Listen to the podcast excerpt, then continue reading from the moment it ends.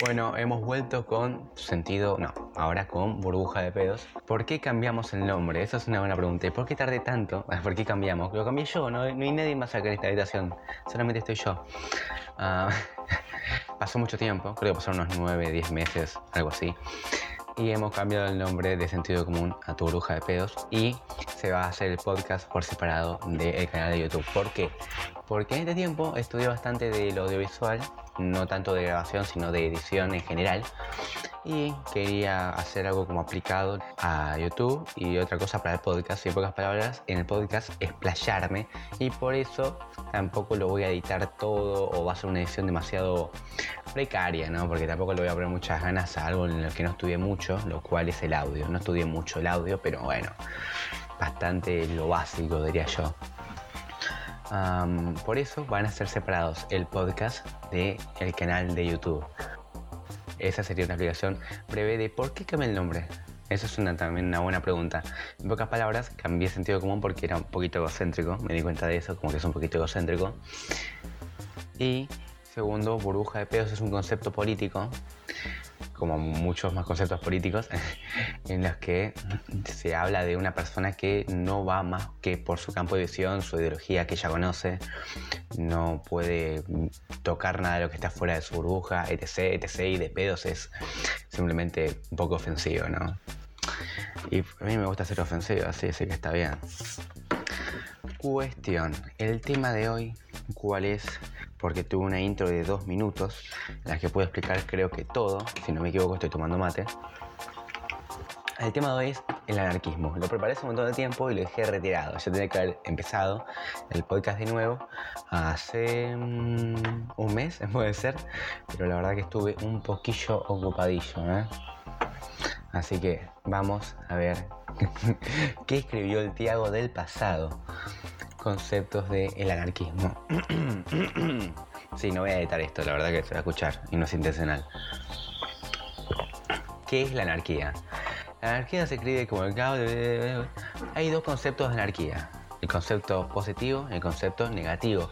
No lo digo porque uno esté bien o el otro esté mal, simplemente porque el negativo habla sobre la inexistencia del Estado y sobre lo que no existe, o sea, el Estado, lo que causaría, por ejemplo, caos, una revolución en la que la ley de la Constitución no son respetadas y la justicia, los mecanismos de justicia no funcionan, sería un anarquismo negativo, ya que no hay orden a partir de que el Estado no tiene ningún control. Ahora un concepto positivo del anarquismo, que no quiere decir que sea bueno, sino que sea que algo existe y no que dejó de existir. Se podría decir que es como un sistema en el que el Estado no regula ya que se basan en otros medios para que la gente no se mate entre sí.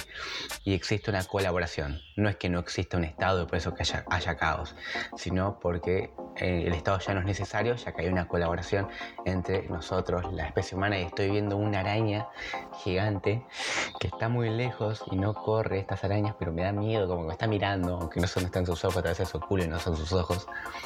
Pero me da mucho miedo. Voy a tomar mate para tranquilizarme.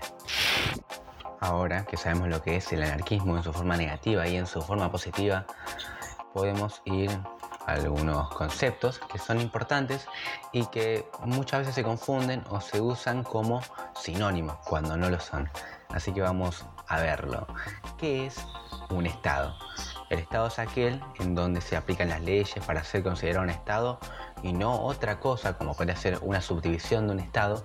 Tiene que tener población, o sea, gente que vive en él, territorio, o sea, un espacio geográfico en el que está la gente que vive en él, porque, por ejemplo, yo soy argentino, soy vivo en Uruguay, y pueden hacer algunas cosas para que transportar a Argentina y para juzgar con las leyes de Argentina, pero no sería siempre así el caso.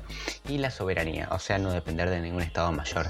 Esto es bastante discutible, ya que mucha gente cree o piensa, con bastante fundamento, para ser sincero, que de cierta manera no hay estados que no dependan de otros estados políticamente, que no estén controlados, que los políticos no estén controlados por ellos, pero bueno, ya está, amigos, es lo que hay.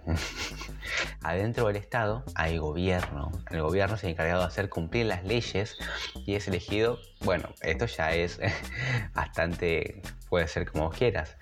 Puede haber un rey, en el que ese rey sea, por así decirlo, el que posee el Estado, o puede haber un presidente, primer ministro, etc., etc., etc. Este gobierno tiene, el Estado tiene diferentes organismos que ocupa el gobierno y así se hacen cumplir, por ejemplo, las leyes o diferentes derechos básicos. Esto depende también de la política del gobierno, ¿no? Porque puede ser que el gobierno, no sé, pone que el gobierno no quiera, diga, no, la educación se maneja de forma privada, ponele entonces, aunque esto sea una necesidad, van a decir que no, bueno, que no lo maneje el gobierno. Y una nación es un pueblo, en pocas palabras. No estoy hablando del concepto de pueblo como lugar, sino de pueblo como una identidad cultural. O sea que vos podés ser argentino y vivir en Alemania, puedes ser argentino y vivir en España, pero no dejas de ser argentino por la cultura, lo que forma a los, a los habitantes de los países después de que se hayan creado los estados modernos es la educación. ¿Por qué? Porque en la educación es muy curioso cómo cambian los países. Una pequeña explicación. ¿En qué se diferencian la educación de, no sé, Reino Unido con la de Argentina?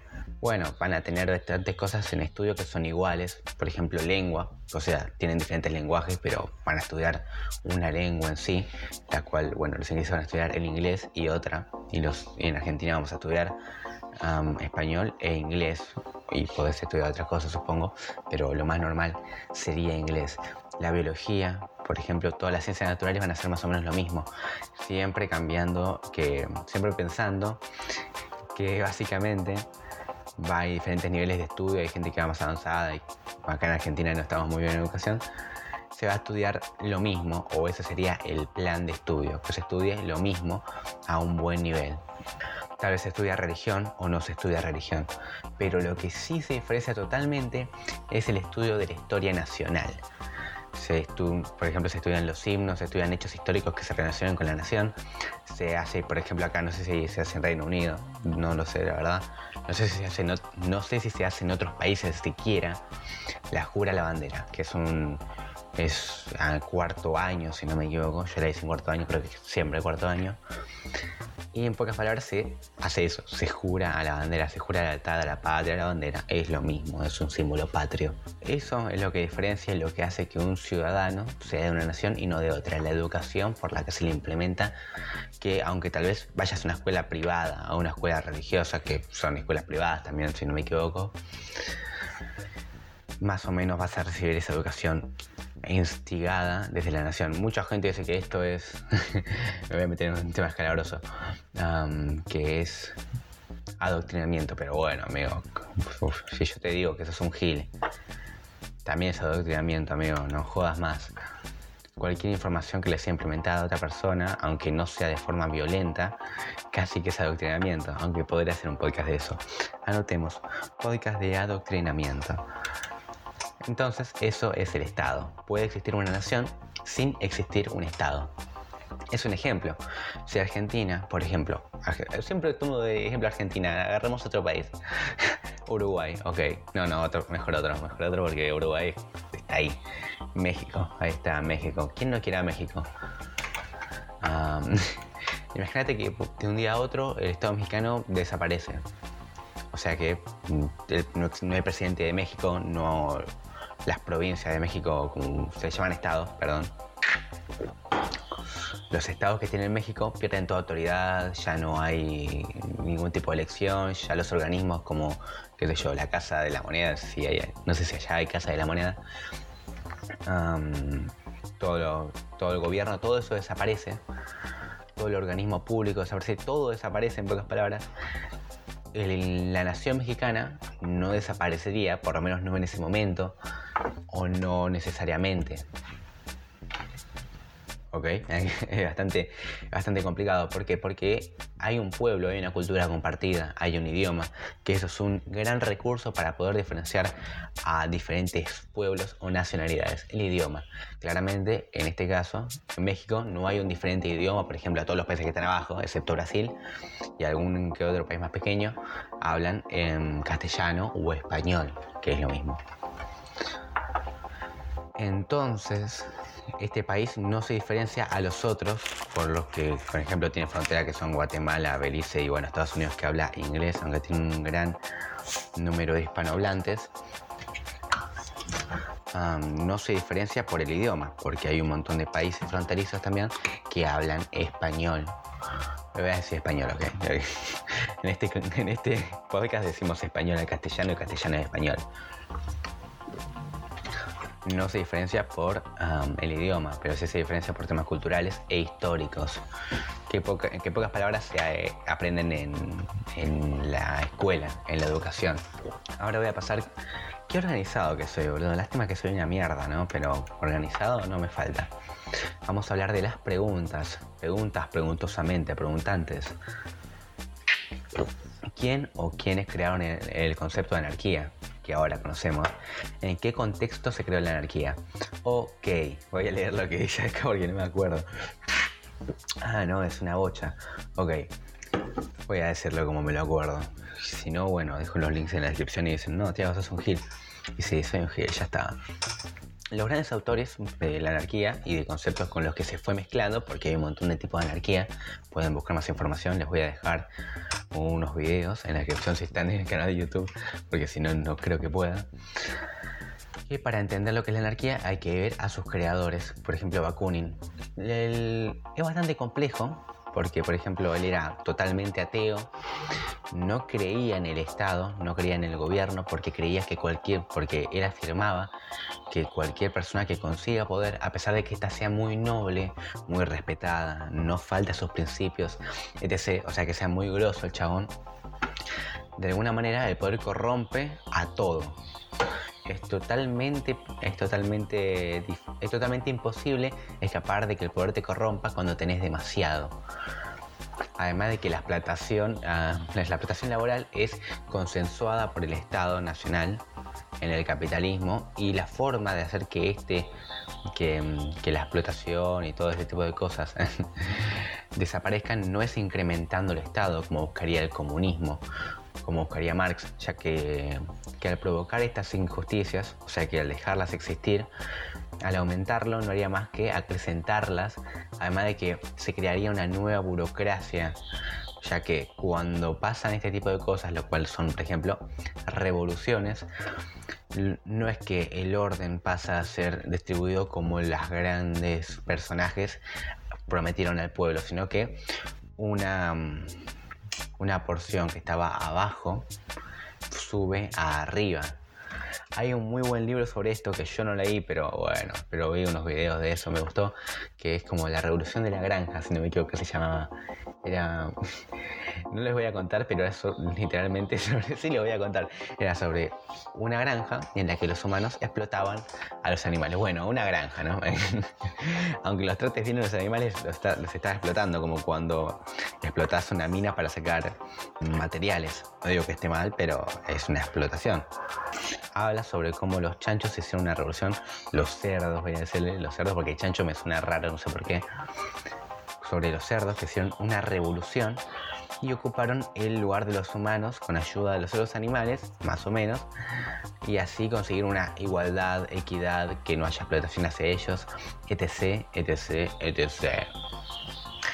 Y entonces ellos, al pasar del tiempo, empezaron a hablar como los humanos, a vestirse como los humanos, a tratar a los otros animales como los humanos los trataban a ellos y a todos los demás.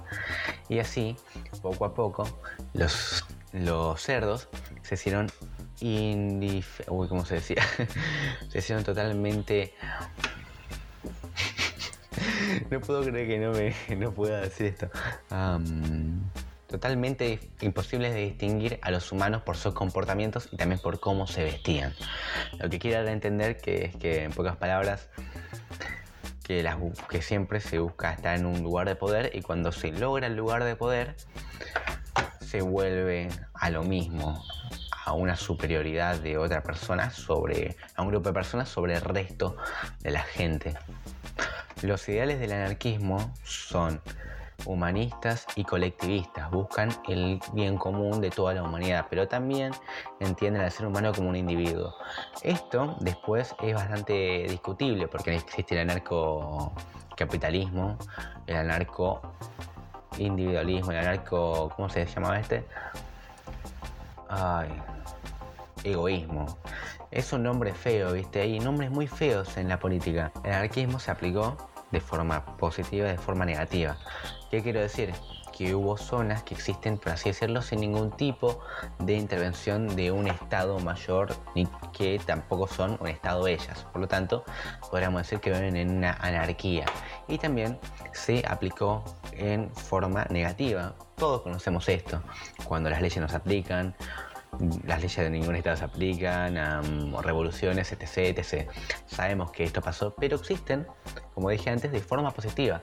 Les voy a contar sobre este estado que es casi impronunciable. No es un estado, perdón.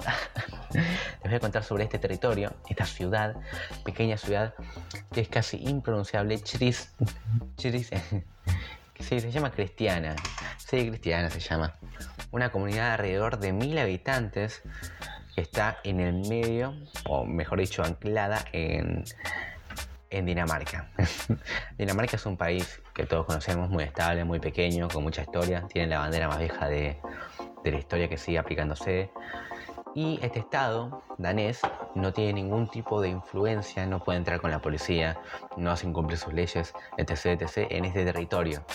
Por lo tanto, podemos decir que viven en una, en una anarquía. Sus decisiones son colectivistas y se diferencian al sistema democrático que tenemos actualmente, el cual, en el cual elegimos representantes. Se llama sistema representativo. Elegimos representantes que toman decisiones que toman decisiones ellos y que nosotros los elegimos a ellos basándonos en los que, en los que dicen ellos mismos de sus ideales, que sería como la campaña política. En este caso hay una asamblea. Es entendible, es entendible que en este caso se pueda hacer una asamblea, porque son mil habitantes, alrededor de mil habitantes, no es un número exacto. Entonces, sí, todos se pueden poner en una plaza, en algún lugar público, y empezar a hablar sobre lo que, lo que quieren cambiar, sobre lo que quieren hacer, en pocas palabras. Sus decisiones son colectivas, para ir al punto. También existen ecoaldeas, en las que se rigen por principios colectivistas de mantención de la naturaleza y casi nula o nula propiedad privada. Y ni hablar, ah, acá, se nota mucho que estoy leyendo y ni hablar de comunidades que se rigen por otros principios o leyes, o no se rigen por las leyes que promulgan los estados que los encapsulan, o sea, que los rodean.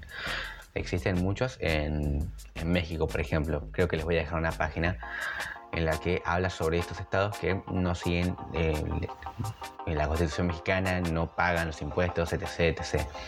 Existen muchos tipos de anarquismo, como hablamos antes. El anarcocomunismo, que fue el primero, para ser justos, hay que, hay que decir que fue el primero en el que se basó la idea del anarquismo. Fue una reforma al, pensamiento comunista, una corrección, una forma en la que diríamos, bueno, cómo podemos arreglar el problema de esto de la desigualdad, propiedad privada, medio de producción, aplicamos el poder del Estado. Y entonces el anarquismo, en pocas palabras, se negó a aplicar el poder del Estado y ponía entre sus ideas la desaparición de este mismo, o sea que iba por otro camino para llegar al mismo objetivo que el comunismo.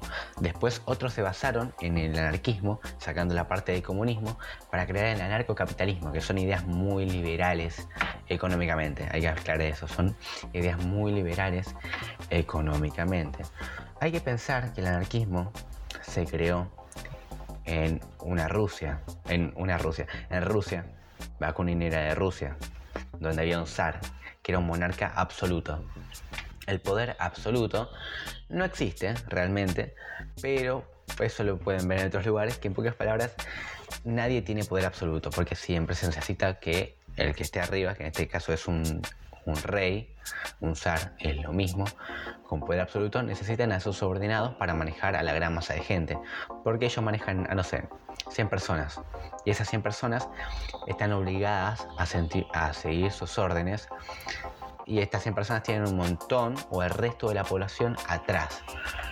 Con distintos mecanismos, no sé, como que manejan el empleo, son literalmente propietarios de las personas, propietarios de las tierras y de las personas, o que son propietarios de su fe, como habla Bakunin, él era ateo primero porque no creía en Dios, o no lo sé, ay perdón, me estoy equivocando acá porque no, no sé si era que no creía en Dios, bueno, era ateo. Dios, estoy diciendo un montón de estupideces. En pocas palabras, él era ateo, primero porque no creía en Dios, supongo, y segundo porque pensaba que las instituciones religiosas servían como un mecanismo de apaciguamiento, apaciguamiento, que ayudaba a que la gente pobre no le importara mucho el presente que estén viviendo en pos ir algún momento al cielo, en pocas palabras. en pocas palabras que eso, no les importara la vida terrenal, ya que en el cielo iban a tener una buena vida y así manejar fácilmente a la gran masa de trabajadores explotados. En esa Rusia existía la revolución industrial muy poca, muy poco desarrollada. Era como el capitalismo tardío, la pobreza era lo común. Él era hijo de una persona adinerada, fue a un colegio militar, ejército, el colegio militar y después el ejército, etc. Ahora hablemos de los cambios en su ideología, o mejor dicho, en el comunismo. Como dijimos antes, existió el anarcocapitalismo, subdivisiones de este, el anarcoindividualismo, el, anarco el anarcoegoísmo, etc, etc. Hay cosas muy curiosas, como por ejemplo un anarquismo con rey. Ah, esa no te la veía venir, ¿no? En pocas palabras, uno puede, que si quiere, someterse a un rey y yo puedo estar acá en Argentina y que el rey esté en Uganda y yo elegir someterme al mandato de ese rey sin importar el territorio en el que esté viviendo. Es un ejemplo. Parece contradictorio, pero muchos dicen que no lo es. Y también comprendo la parte en la libertad del individuo a poder someterse a un poder mayor. Así que no está tan mal, aunque la verdad que encuentro muchas dudas. Por ejemplo, también existe el anarco-cristianismo. Esto sí parece más contradictorio que lo de un rey, aunque sí el rey... Uy, pasó un, motoquero, ¿sí? ese mejor motoquero que montonero, ¿no? Cuestión que existían cristianos, existían cristianos que postulaban a la idea de el anarco-cristianismo. Hablaban sobre él, hablaban sobre cómo los conceptos de la Biblia y distintos distintos libros que aceptara su religión, porque hay que entender eso, ¿no? Que, que muchas religiones, muchos cristianismos agarran libros, algunos los aceptan, algunos no, algunos dicen, este no vale nada para mí, y algunos dicen, no, este no existe, y los queman. Eso es muy grosso, es como, no, esto no existe, y los quemo. Es muy bueno. Claro, lo que más ya no existe, tiene sentido. Ellos se basaban en las creencias del cristianismo como base para hacer una sociedad que no tenga Estado, que no tenga ningún tipo de regulación en base al Estado, pero que sí base su código moral y ético en la Biblia y en distintos textos bíblicos. O sea, que basaban sus reglas en otra cosa que no es una constitución, sino que se basaban en un libro. Algo que pasa actualmente a medias. ¿Por qué? Porque hay muchos países, muchos estados en los que existe el libro que es como la Biblia árabe, la Biblia, perdón, la, Biblia musulmán, porque árabe y musulmán no son lo mismo, en la que se, se cumple al pie de la letra estas reglas que son postuladas por el libro que es de ellos, no me acuerdo el nombre. A ver, vamos a buscar, Tiago. Podés buscarlo, ¿eh? ¿Qué tengo que buscar? Biblia musulmana, pa. Y sí, buscalo, tío, ya fue, total. Ahí está. El Corán, ahí está. Corán con K o con C. Mi gato está moviendo un montón.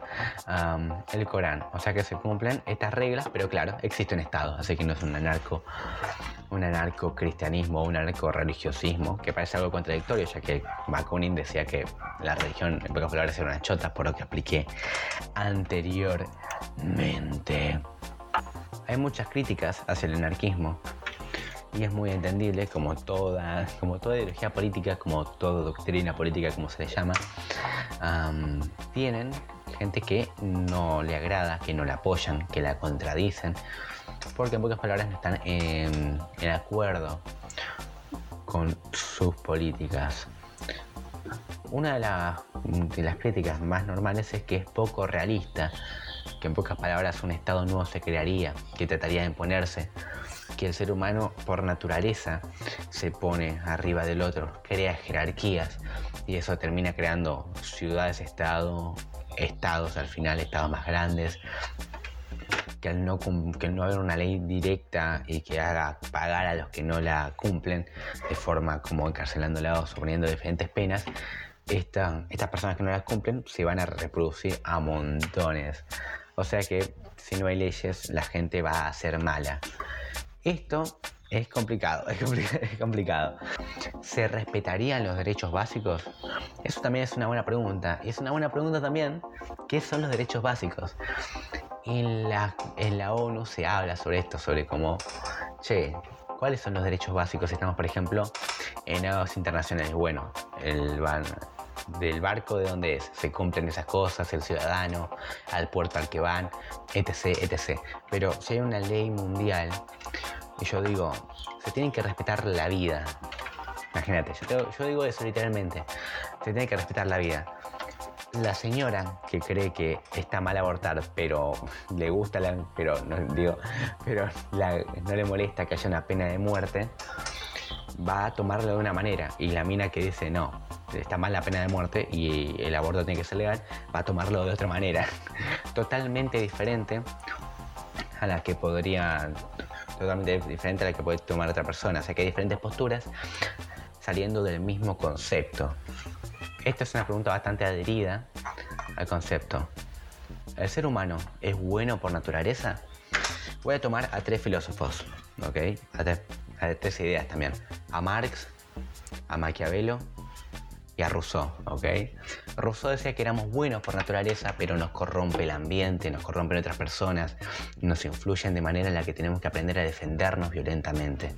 Maquiavelo decía que éramos malos por naturaleza y que debíamos y que teníamos un sentimiento de empatía y que teníamos una forma, por así decirlo, buena de ser gracias a que necesitamos o a que nos es beneficioso convivir con otros seres humanos. Y para que queramos convivir todos, tiene que pasar una cosa, como que tiene que existir un estatuto en el que digamos, no puedes matar, no puedes violar, no puedes robar, etc, etc, etc. O sea que se tienen que seguir ciertas reglas en pos al beneficio de poder vivir en paz y conseguir los beneficios que tiene una persona al vivir con un montón de otras personas en el mismo territorio, por ejemplo, una ciudad, porque vos no cocinas tu propio pan, sino que vas a la panadería y tal vez trabajas de oficinista, de, no sé, en una empresa de seguros y le haces el seguro al panadero. El, panadero no se hace el seguro a él. O sea que vivimos en una sociedad en la que dependemos todos de todos, básicamente. En conclusión, que nos es positivo vivir en sociedad. Normalmente el estado del ser humano, el estado mental del ser humano es negativo, es es violento con los otros seres humanos, pero al buscar el beneficio propio, siempre, al buscar el beneficio propio, nos comportamos de forma buena y así convivimos, porque si no, viviríamos con la ley del más fuerte, matándonos entre nosotros. Esa sería la teoría de Maquiavelo a grandes rasgos. Ahora, esta es la que más me agrada con la de Maquiavelo, Marx. No soy comunista, pero esta teoría me gusta filosóficamente. El ser humano no tiene una naturaleza predispuesta, predispuesta. El ser humano no tiene una naturaleza predispuesta. No somos ni buenos ni malos, aunque estos conceptos también son debatibles sobre qué es lo bueno qué es lo malo. Pero en pocas palabras, que nuestra naturaleza se aprende nuestra, en pocas palabras, nuestro comportamiento con los otros seres humanos, con el ambiente, con otros animales, se aprende desde la crianza. Se aprende de nuestros padres, de la escuela a la que vamos, con las personas que nos relacionamos y muchas cosas más. En pocas palabras, es eso. que aprendemos de esta manera a cómo comportarnos al ver cómo se comportan otros con el ambiente. Bueno, en conclusión y terminando con este podcast, quería decirles que, bueno, se pueden suscribir a la plataforma por la que estén viendo esto.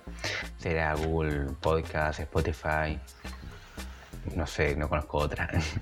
Soy un desinformado. Vivo mi burbuja en la que solamente existen dos plataformas para escuchar podcasts. Es que soy un hijo de puta por eso. Vamos a. Voy a seguir subiendo videos a YouTube con una calidad mejor, o eso espero. si no, me lo pueden decir, me pueden decir, esta es una chota.